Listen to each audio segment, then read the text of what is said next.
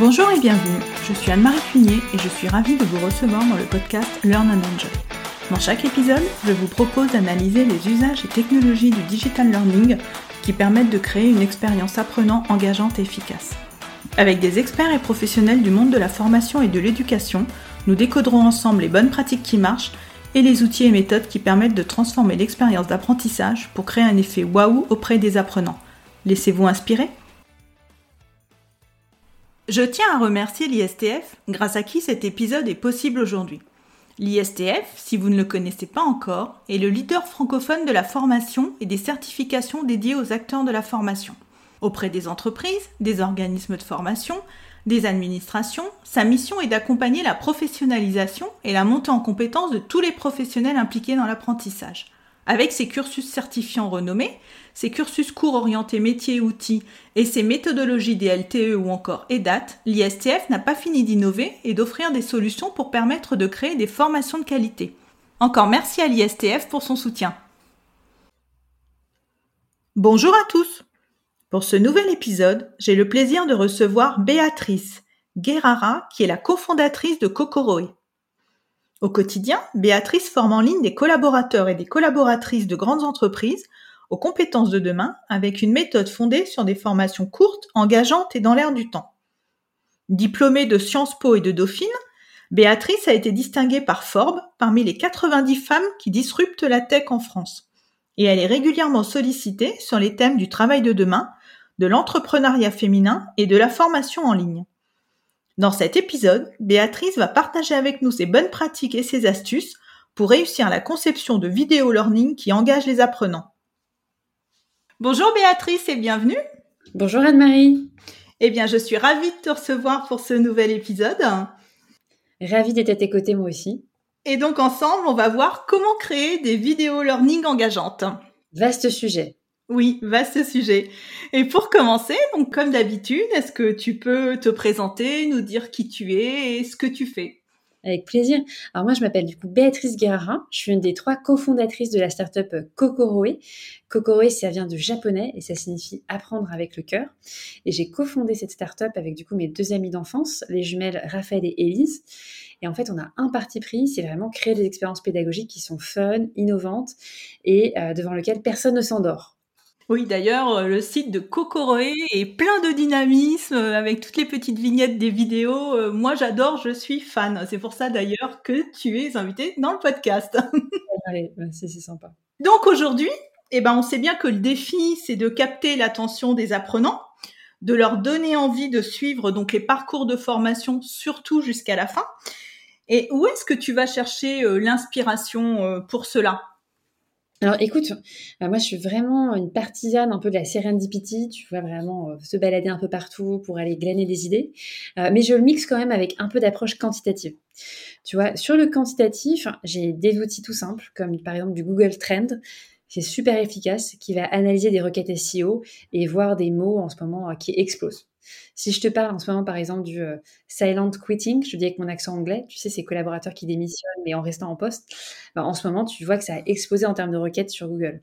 Ça, c'est des signaux faibles, super intéressants à analyser. Ensuite, je couple ça avec vraiment de la veille sectorielle, où là, tu vois, euh, j'ai, euh, je pense, une vingtaine de newsletters un peu clés, je suis tout le temps, qui sont sur des sujets business, marketing et pas que learning. Tu vois, j'aime bien avoir une approche qui est un peu multidisciplinaire. Mais je crois beaucoup au pouvoir des newsletters. Aujourd'hui, tu vois, on a des experts qui viennent un peu de, des quatre coins du globe et qui sont super qualitatifs, tu vois, et qui ont euh, une connaissance, une expertise très costaud. Ou parfois, j'en apprends plus qu'en lisant la presse sur certains sujets. Et ensuite, je la couple avec du coup euh, ce que j'appelle moi le qualitatif, tu vois, une veille qui est plus qualitative, qui est vraiment euh, nos partenaires. C'est-à-dire que tu vois, moi, je fais en sorte de euh, passer le mot, tu vois, à tous nos commerciaux, à, nous-mêmes nous appliquer, nous appliquer un peu ce boulot en tant que fondatrice. C'est être tout le temps en contact du, partenaire pour connaître quels sont ses besoins, quelles sont les tendances dans l'air du temps. Tu vois, on a la chance d'évoluer dans un secteur qui est celui du secteur RH, où euh, on a des gens en face de nous qui sont des directeurs formation, des VP learning, qui sont aux aguets, qui cherchent les tendances. Et du coup, j'en apprends beaucoup avec eux. Et eux vont me dire, ah bah tiens, en ce moment, tout le monde me parle de euh, l'empreinte carbone. Là, il y a vraiment un truc. Je vais avoir trois, quatre partenaires qui vont m'en parler au même moment. Bon, bah là, je sais qu'il y a un momentum. Et là, il se passe quelque chose en ce moment, il faut tout de suite se positionner dessus. Donc, c'est un mix entre une approche vraiment quantitative, qui est basée sur la data, et une approche qualitative avec vraiment du feedback utilisateur constant. Et euh, quand on voit, euh, quand on regarde le site de Kokoroe, bah ça, moi, ça me fait penser tout de suite euh, à un site de streaming quelque part. Donc j'imagine que tu t'inspires aussi des séries TV. Oui, tout à fait. En fait, moi, je, suis vraiment la partisane aussi du, mix, tu vois, un peu des influences. moi, j'étais très marquée dans mes précédents boulots qui n'étaient pas dans la formation, où j'avais parfois des vieux LMS un peu poussiéreux avec des formations où, tu sais, tu dis, OK, c'est la formation d'entreprise, donc il faut faire sérieux. Faut vraiment qu'on fasse sérieux. Donc on met des gens avec des têtes qui sont très sérieuses. On fait aucune blague. Puis il y a surtout pas de point d'exclamation, pas d'emoji. Et du coup, ça donne des modules, tu vois, à l'œil. Bon, ça pique les yeux. Et puis il n'y a, pas d'émotion, tu vois. Alors que moi, mon parti pris de départ qu'on a chez Kokoro, c'est vraiment de se dire, on apprend mieux avec de l'émotion. Et on apprend mieux en jouant sur des clins d'œil qui sont parfois dans notre vie perso. À titre perso, moi, je suis une grande consommatrice de séries et de pop culture. Donc, euh, je suis biberonnée à du euh, Stranger Things, House of Cards, euh, etc. Donc, j'aime bien glisser des petits clins d'œil à des références, tout simplement parce que ça fait sourire. Et on se dit, ah tiens, ça résonne parce que moi aussi, je consomme cette série. Là, en ce moment, je suis dans House of Dragon, comme je pense beaucoup de gens, qui est du coup le préquel de Game of Thrones. Et tu peux être sûr que dans nos futures formations, il y aura des références.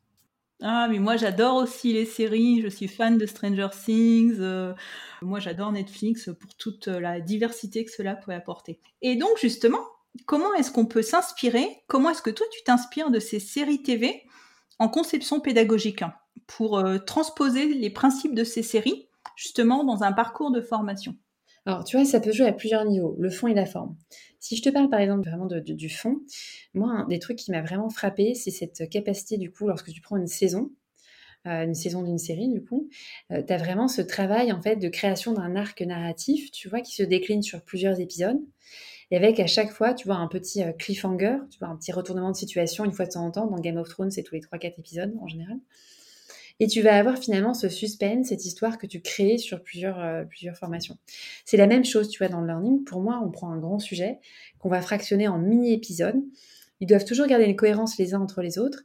Et on peut créer, tu vois, des petits euh, cliffhangers en mode rebondissement, euh, la suite au prochain épisode. Donc ça, ça peut être une première option. Tu vas créer ton arc narratif sur plusieurs épisodes. Avoir une logique vraiment sérielle.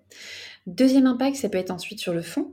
Tu peux très bien te dire, bah tiens, euh, pourquoi ne pas insérer un petit GIF un peu sympa euh, sur Giphy euh, dans des chaînes certifiées, tu peux très bien les réutiliser. Et ensuite, ça peut être, ne serait-ce que dans le discours aussi la plume narrative. Je crois au fait que tu dois utiliser un langage qui doit être un langage un peu moderne, carrément tiré des séries télé, sans être trop familier, mais tu peux faire des petits clins d'œil et être au plus près de la réalité et du quotidien. Si tu prends, tu as des propos qui sont trop jargonneux, académiques, tu peux perdre une partie de ta cible. Je crois au fait vraiment que tu dois vulgariser et essayer d'être proche, tu vois, de la vie de tous les jours. Donc tu peux jouer aussi bien sur l'architecture de ta formation, les visuels, et aussi ensuite dans ton discours qui doit être un discours voilà, sympa et agréable à l'écoute. Nous, on met beaucoup de petits moments dans la formation, on va dire c'est à vous de jouer, tu vois, des petits tons un peu complices où ça dynamise. Tu parlais beaucoup de Netflix, tu vois, moi je crois aujourd'hui que les directions learning, elles sont en concurrence en fait avec Netflix. Aujourd'hui, nos concurrents, c'est euh, Apple Podcast, c'est Netflix, c'est euh, euh, je sais pas, Deezer, pour citer des Français. C'est toutes ces plateformes qui viennent, un peu grignoter notre temps d'attention. Donc nous, en learning, si on s'inspire pas un peu de ces plateformes pour réinventer les codes, on passe en dernier. en concurrence avec House of Cards ou Stranger Things. Ah bah, complètement. Mais justement, concrètement, comment est-ce que va se passer la, genèse d'une vidéo learning? C'est-à-dire, par exemple, lorsque tu as euh, une commande ou lorsque tu veux développer un sujet en vidéo learning, comment est-ce que ça se passe? Quels sont les différents acteurs qui vont intervenir sur le projet? Comment est-ce que tu vas trouver l'idée quelque part euh, directrice de cette vidéo learning? Alors, tu vois, nous, c'est vraiment un parti pris qui est, chez Cocoré qui est très fort. Après, encore une fois, il y a plein de déclinaisons possibles. On s'est beaucoup inspiré un peu des formats, tu vois, vidéo brute ou vidéo combinée. L'avantage que tu as, c'est que c'est vraiment des formats un peu immersifs où tu as vraiment ton speaker, tu vois, qui est face caméra, qui s'adresse à toi, parce que vraiment, il va regarder en général un, prompteur, les gens ne savent pas toujours, et du coup, il t'interpelle. Et le tout va être rythmé avec des animations. Ce que tu vas chercher à éviter, là, à tout prix, c'est vraiment le fait que ton apprenant a une vidéo de, de 10, 15, 20, 30 minutes. Nous, notre parti pris, c'est de dire, il vaut mieux plusieurs séries, là encore, on reprend sur une imagerie un peu Netflix, euh, séries de petites vidéos de 5, 6, 8 minutes. Tu vois, chez nous, tu vas trouver quelques vidéos qui font 10 minutes, mais vraiment, c'est rare. En général, on est sur du 5, du 8 minutes. Très court, très ramassé, avec un speaker qui va être vraiment face caméra. Et là, tu vas prendre un soin très particulier, tu vois, au casting que tu fais. Je crois que c'est quelque chose qui est vraiment dans l'air du temps pour nous et on est très engagé sur les thématiques d'inclusion. Là aussi, tu vas vraiment prendre le soin d'avoir un casting qui va être euh, représentatif de la société en termes de genre, d'âge. Tu vois, aujourd'hui, euh, il y a un débat en ce moment sur la princesse Ariel, je ne sais pas si tu as suivi, euh, qui est une afro-américaine qui incarne la princesse Ariel et ça fait bondir certains réacs. Moi, je crois qu'au contraire, c'est important que chacun puisse s'identifier et il en va de même dans la formation. Ta vidéo, elle ne doit pas être incarnée par juste un homme blanc de plus de 50 ans. faut mixer. Donc ça, c'est le premier parti pris, vraiment un casting. Ensuite, t'enchaînes sur vraiment une ambiance immersive. Donc nous, le parti pris, c'est vraiment des vidéos à la brute, où tu as ton speaker face cam, où tu vas avoir ensuite des sous-titres incrustés et des petits inserts, ça peut être typographique ou ça peut être vidéo, qui vont toujours venir euh, rythmer le propos. Je te dis dans les grandes lignes. Hein. Oui.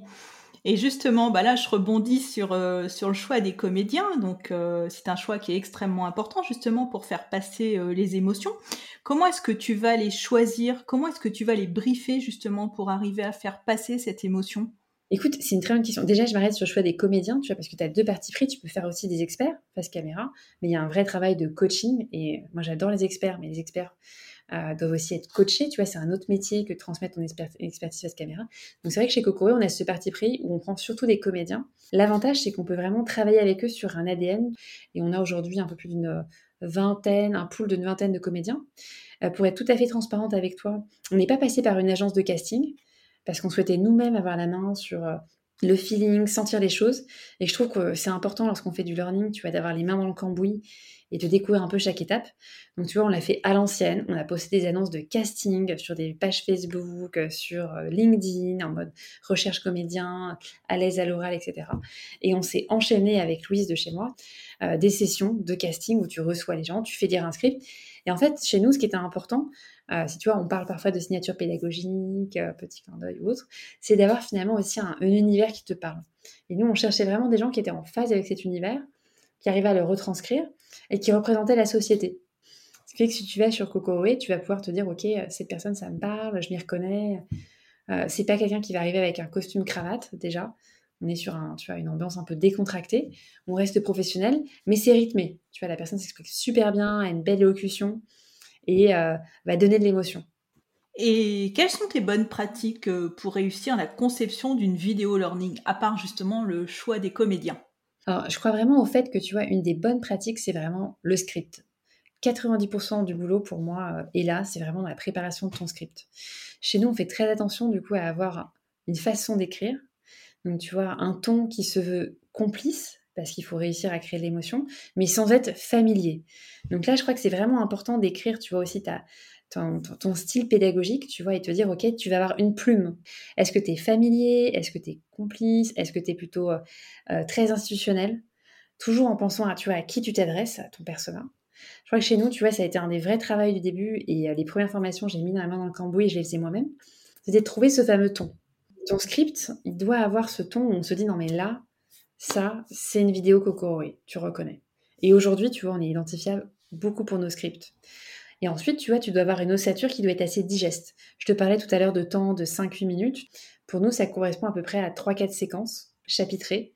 Une première entrée en matière, une analyse de fond, des bonnes pratiques, des pièges à éviter et une ouverture. Donc c'est important de te dire que tu vois, tu dois avoir quand même un... Je te parlais toujours de série, tu vois, mais ces petits chapitres, tu vois, qui se digèrent très bien. Et ton apprenant pourra peut-être avoir des petits raccourcis pour accéder directement au chapitre qui l'intéresse. Tout dépend du LMS qui est utilisé. Donc le script, c'est vraiment, tu vois, la base fondatrice. Et ensuite, pour moi, il y a une partie qui est super importante et qui est aussi négligée, qui est pour moi les 20% vraiment de storyboard, où là, pour le coup, tu dois avoir en fait des visuels qui sont vraiment léchés. Et là, ça rejoint, tu vois, je te parlais tout à l'heure de ton rédactionnel, tu dois avoir aussi un, imagerie, une visuelle, tu vois, qui te correspond. Nous, on a passé beaucoup de temps à construire notre banque d'images. Et aujourd'hui, on ne pioche que là-dedans. Parce que ben il y a un certain type d'image avec une couleur un peu saturée, tu vas avoir un certain type de personne. Et je crois au fait que tu vois ton identité visuelle, elle doit être aussi euh, super saillante. Donc pour moi, la préparation, c'est vraiment la partie euh, clé. Avoir un script, tu vois, qui a vraiment une plume, une identité, et une identité visuelle où tu te dis, non mais waouh, c'est visuel, là je les reconnais, je sais où ils sont. C'était Coco. Oui, on rejoint quelque part un peu la signature pédagogique que j'ai traité lors d'un épisode récemment. Sache que je n'ai pas voulu l'écouter pour ne pas être influencée. Je me suis dit, celui-là, il a l'air chouette, je l'écoute après. J'ai quelqu'un de mon équipe qui l'a écouté en revanche. Ah, bah tu pourras aller l'écouter après. Donc là, on a parlé du script, on a parlé du visuel. Est-ce que tu peux aussi nous dire un petit peu quelques mots sur euh, l'ambiance sonore? Bien sûr. Alors tu vois, tu as différents types d'ambiance. Nous, on va faire une vidéo de fond avec vraiment euh, quelqu'un face caméra. Et là, on va plutôt chercher, tu vois, une identité sonore qui est assez light. On veut pas que la musique éclipse le propos. Donc là, en général, on a une petite musique de fond qu'on positionne en tapis et on a des petites virgules sonores sur chaque chapitre en mode jingle, tu vois, de radio pour dynamiser. Mais lorsqu'on est, tu vois, sur une vidéo de fond avec un expert, ma conviction, c'est que la musique ne doit pas occulter le propos. Et ensuite, on fait des toutes petites vidéos de micro-learning en amont, qui sont très courtes de deux minutes, avec des plans animés. Et là, la musique a toute son importance. Parce que tu n'as pas quelqu'un face caméra, tu n'entends pas de voix. Et là, on va aller chercher des musiques un peu pop, libres de droit, qui sont, tu vois, rythmées, péchues. Et là, faut envoyer la sauce. En partie pris, c'est assez ça. Lorsqu'il n'y a personne face cam, on est plutôt discret et assez léger. Mais lorsque tout d'un coup, tu as plutôt des plans animés, là, faut une musique un peu, euh, un peu rythmée pour, euh, pour embarquer. Et le sous-titrage aussi, tu m'avais parlé du sous-titrage lorsqu'on avait préparé l'épisode, tu m'avais dit que c'était quelque chose de très important. Est-ce que tu peux nous en parler en quelques mots? Eh, Écoute, là je pense qu'on est dans une ère où l'accessibilité en plus devient de plus en plus fort. C'est parfois même une, tu vois, un critère de décision dans des appels d'offres. On a de plus en plus de clients qui nous ont sensibilisés. Et je vais être vraiment honnête avec toi, c'est les clients qui nous ont vraiment mis, euh, tu vois, enfin impulsé la démarche on n'était pas, moi j'étais pas personnellement super sensible. J'avais fait une formation un peu plus tard avec Philippe Trottin, peut-être que tu connais de Microsoft, qui est génial, qui est un peu le boss de l'accessibilité numérique. Et là j'ai découvert ce monde et on se dit ok, il faut vraiment y aller. Et les sous-titres aujourd'hui, tu vois, ils sont d'autant plus essentiels que un, t'adresses une cible qui a besoin de sous-titres. Et ensuite, euh, dans les nouveaux modes de consommation des Gen Z ou Gen Y, ils ont beaucoup tendance à lancer la vidéo en mute. Ils ne mettent pas le son. T'es dans ton métro, t'as pas tes écouteurs ou t'as pas forcément tes AirPods, et bah tu vas lancer ta vidéo et t'écoutes juste tes sous-titres. Ou tu le fais euh, en, quand t'écoutes une réunion, euh, tu lances ta vidéo et t'es distrait et tu regardes. Donc les sous-titrages aujourd'hui, sont juste indispensables. Nous, c'était un peu fait piéger, pour être tout à fait honnête avec toi aussi. On les avait souvent fait en dur dans la vidéo, ce qui est une grosse contrainte que tu mets dès le départ. Point positif, tu maîtrises le style, tu peux faire des polices un peu sympas, tu peux faire des rebords, etc. Mais la grosse contrainte, c'est que euh, si tu fais du multilangue, tu dois à chaque fois les ressaisir dans un logiciel de montage type première, tu sais, et les ressaisir en dur. Là où si tu fais du sous-titrage avec des SRT, tu perds le style, c'est plus classique, mais euh, tu injectes beaucoup plus facilement, tu vois, ton sous-titrage. Oui, donc un sous-titrage SRT, c'est un peu comme les sous-titrages que l'on trouve euh, sur YouTube, c'est ça? Exactement, exactement. Et ton apprenant va choisir directement ses sous-titres. C'est moins beau, mais ça fait le job. Oui, bah oui, je comprends. Et quand tu parles justement d'accessibilité, j'imagine qu'il faut aussi penser sa vidéo learning euh, pour qu'elle soit euh, responsive quelque part sur tous les, sur tous les devices. Oui, tu as raison. Alors l'objectif, c'est vraiment de pouvoir te dire que quand tu lances ton vidéo player, tu vois, bah, ton vidéo player, il peut être horizontal, mais quand tu as ton téléphone, il peut basculer, tu vois, à la verticale, et que tu as du coup ta vidéo qui s'affiche correctement. C'est encore très difficile, tu vois, d'avoir, et je ne sais pas si ça existe pour être, euh, pour être honnête, d'avoir, tu vois, ta même vidéo qui se resize automatiquement. Ça, je ne crois pas. Mais euh, à minima, tu vois, pouvoir avoir un vidéo player qui change de position. Et le top, c'est mettre à disposition le, transcript. Ça, tu vois, c'est vraiment ce vers quoi on veut avancer dans le temps, c'est avoir vraiment le transcript écrit que tu peux télécharger ou que tu peux consulter. Ah oui, comme un épisode de podcast où tu peux aussi proposer la transcription. C'est le top, c'est vraiment le top. Et donc, avec tout ce que tu viens de nous dire, quel est pour toi l'ingrédient principal qui va faire qu'une vidéo learning va être réussie? Est-ce que c'est le comédien? Est-ce que c'est l'histoire? Est-ce que c'est l'ambiance musicale? Dis-nous. Ouais, franchement, je vais te dire ce qui fait que ça ne fonctionne pas. ah, bah, très bien, si tu veux. Ça, c'est euh, vraiment le, facteur euh, échec. Pour moi, c'est le comédien qui euh, rate sa vidéo. je l'ai eu parfois, tu vois, et tu dois re-shooter derrière. C'est vraiment, il n'y a pas d'énergie. L'élocution est catastrophique. Euh, on ne bouge pas les bras, il n'y a pas le sourire. Enfin, c'est douloureux en fait. Mais ça vaut pour un homme politique qu'on regarde à l'écran et qui, tu vois, n'est pas à l'aise, une interview, un podcast. Ça joue pour tout. Tu sens euh, la souffrance et tu dis aïe aïe aïe, j'ai mal pour lui quoi. Donc pour moi, ça c'est le facteur vraiment qui a fait que euh, on a dû parfois re-shooter des vidéos en se disant là, on pensait faire un bon casting, mais ça l'a pas fait. Et pour moi, l'ingrédient qui fait tout sauter, c'est quand tu as un script qui est sympa, que l'histoire coule, qu'il y a des petites anecdotes sympas, il y a un mix entre de la théorie, de la pratique, et que les propos sont appuyés par des visuels qui euh, viennent servir le propos de façon pertinente. Mais des visuels qui sont frais, tu vois, dans l'air du temps, fun, qui font sourire. Donc c'est un mix. Oui, il faut en fin de compte être toujours en veille pour justement être toujours dans la tendance pour que cela euh, corresponde euh, à ce que l'on est habitué de voir. Exactement. Alors, il faut faire attention, tu vas pas non plus céder moi, je crois aussi attention à pas tomber dans le piège de la surtendance et de céder aux moindres sirènes du buzz. Mais je crois en revanche au fait de garder un œil attentif. On a vu pas mal de choses passer. Il y a parfois des choses où on dit OK, là c'est canon, on y va et on le décline dans nos futures formations. Et on a d'autres, on attend de voir quelques mois et on voit que c'est une tendance qui fait pouf. Et on se dit, euh, on laisse tomber. Tu vois, faut faire preuve un peu d'esprit critique. Hein. Et surtout, faut tester. Tu vois, avec ses clients, ses partenaires, qui te disent, euh, tu vois, là par exemple, on a testé une innovation qu'on a euh, bêta testé cet été. Tu avec quelques-uns de nos partenaires qui étaient se dire nos vidéos de 6-8 minutes, on va les fractionner en vidéos plus courtes. On a eu des super retours. Donc on se dit ok, on va continuer du coup à être vraiment dans une logique de mini vidéos très très courtes que tu consommes très rapidement. Faut tester.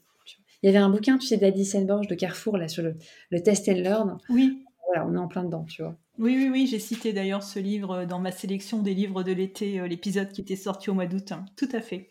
Toujours être dans le test and learn. Et quels seraient tes conseils pour quelqu'un qui n'a pas beaucoup de moyens, qui a un petit budget, pour créer sa première vidéo? Alors, je crois vraiment, moi c'est un truc qui me parle parce que tu vois, quand on a lancé Coco c'était il y a 8 ans.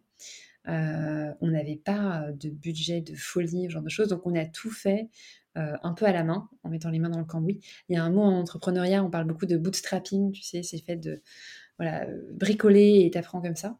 Je crois que parfois, avec un bon iPhone, tu peux faire des super merveilles. Tu te prends un trépied, un micro-cravate, un iPhone, un coin où il n'y a pas trop d'écho et tu fais des super choses.